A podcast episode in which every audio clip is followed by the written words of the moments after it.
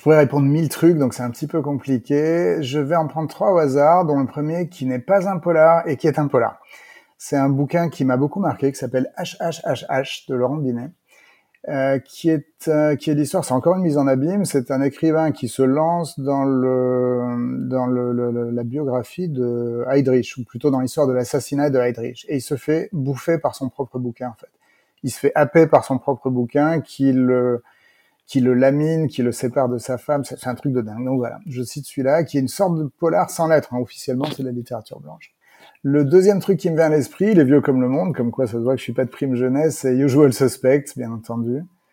Et c'est un truc qui m'a marqué à vie. Et c'est probablement le film que j'aurais voulu écrire et que je n'ai pas écrit et que j'ai vu et que j'écrirai peut-être un jour. Mais c'est effectivement quelque chose que la fin de Usual Suspect, je crois que c'est ce que je voudrais faire un jour, ne serait-ce que dans un livre, histoire de histoire de marquer mon temps. Mais bon, c'est pas forcément gagné.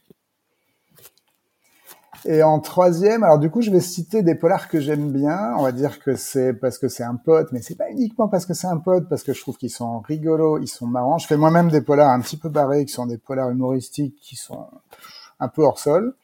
Mon pote Olivier Gay, il fait des polars euh, très rigolos avec un héros qui s'appelle Fitz. Et euh, le premier s'appelle Les talons hauts rapprochent les fils du ciel. Il y en a quatre qui suivent. Il y en a trois qui suivent.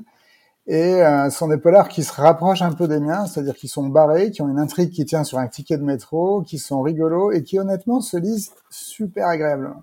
Donc voilà, petite pub pour mon pote.